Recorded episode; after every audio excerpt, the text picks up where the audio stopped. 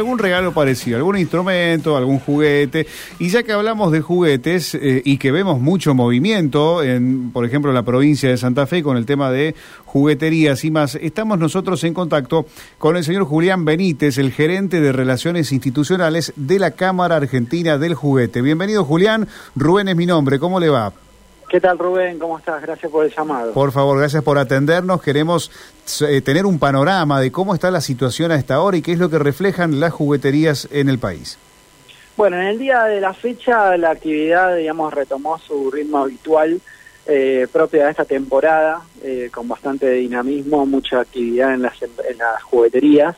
pero bueno, esto comenzó recién a partir del miércoles, ¿no? Luego de, del Mundial y de todos los festejos hasta ese momento la verdad que bueno el nivel de actividad fue muy muy muy bajo eh, y bueno esperemos que en estos días que quedan inclusive con el día de mañana eh, se vuelva a, digamos a recuperar la, la venta eh, y logremos alcanzar los niveles del año pasado Claro, este año hay alguna particularidad en el ticket de la gente, se sabe aproximadamente de cuánto es.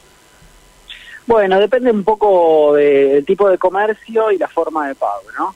En una juguetería de barrio eh, con más eh, producción de juguetes nacionales.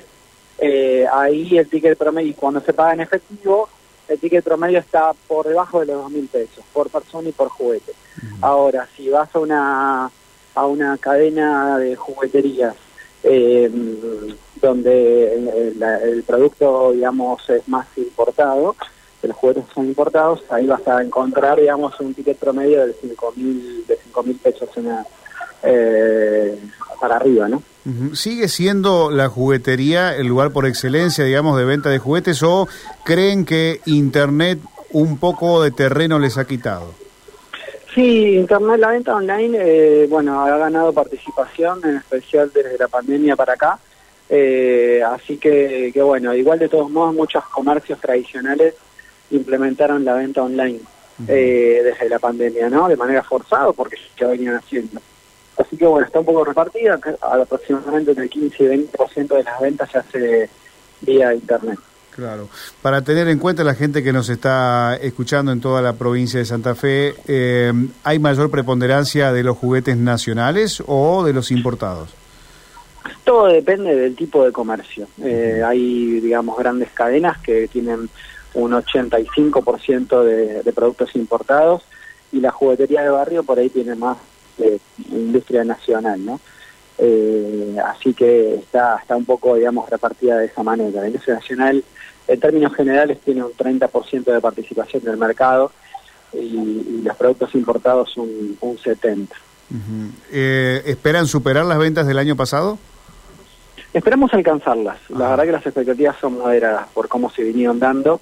Eh, así que bueno, estos días son, son decisivos. ¿Y si lo comparamos con el día de, la niñez, que fue hace un par de meses? Y en realidad siempre tratamos de comparar con la misma temporada, porque hay mucha diferencia entre el día de la niñez y, y, el, y Navidad, porque el día de la niñez en Argentina es muy, muy fuerte, explica el 60% de las ventas anuales. Y bueno, eh, si bien tuvimos un, buen día en el mes con 2% de incremento de ventas, después, eh, bueno, el nivel de actividad cayó notablemente en los, los, meses, los meses siguientes. Eh, dos, dos consultas más. Después de la Navidad, ¿queda, digamos, todavía un eco de, de las ventas para los próximos días y, y para Reyes? Sí, sí, totalmente. La primera semana del año, bueno, es la última semana como para definir el año de ventas y Reyes es eh, la tercera fecha más importante, eh, aunque bueno, perdió bastante eso respecto a Navidad en las últimas décadas. Julián, la, pregunta que tenía para hacer ya tenía que ver más con el movimiento de las jugueterías y cuál es el impacto que ustedes creen eh, podría tener el tema del bono y si creen que se va a aplicar o no se va a aplicar el bono que anunció el gobierno. Sí, bueno, todo shock en, los ingresos eh, por lo general se trasladan, digamos, al consumo, ¿no?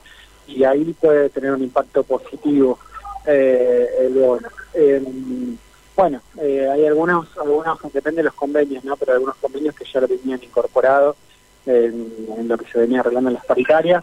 Así que bueno, estamos viendo a ver cómo, cómo resulta el, impacto. Pero bueno, todo shopping de ingreso es positivo. Bien, bien. En la diversidad del mundo de los juguetes, ¿hay algo que, que, que, se venda más que otra cosa? ¿Algo que tenga que ver con la selección, algún producto o no? Sí, sí, las, las pelotas y algunos productos vinculados a la selección, como algunos kits de, ensamble, de, bloque, de bloques, pero principalmente las pelotas y, en esta temporada son todos los juguetes de aire libre. Eh, por ejemplo, no sé, eh, lanzaguas, barrenadores, triciclos, monopatines y también los clásicos juegos, juegos de mesa. Porque bueno, se viene el verano y muchas veces el tiempo no acompaña y el juego de mesa puede ser una buena, un buen salvavidas. Hoy, hoy estábamos hablando de que hay muchos adolescentes y, adultos que reclaman sus juguetes como cuando eran niños. Eh, ¿Usted dice, ¿hay alguna, ¿hay alguna edad límite para comprar los juguetes o, cree que es abierto para todo el mundo? No, en absoluto. Hay juguetes inclusive para, para los papás, eh, de manera tal que recuerden los juguetes que usaban en su niñez. Y así que sí, hay, hay juguetes para... La verdad que no hay edad, no hay edad para, para, para jugar, así que eh, van a encontrar juguetes para, para todas las edades, gustos y bolsillo. Gracias Julián y felicidades, sé que pase felices fiestas. Gracias, igualmente. Muy amable. Muy, amable. Hasta luego. Así despedimos al señor Julián Benítez, el gerente de Relaciones Institucionales de la Cámara Argentina del Juguete.